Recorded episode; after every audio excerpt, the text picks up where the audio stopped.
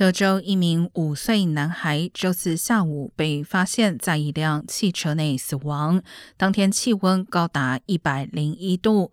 根据全美非营利组织 Kids and Cars.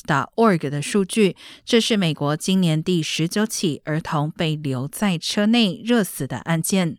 而根据该组织统计，自一九九零年以来，已有一千多名儿童死于类似情况。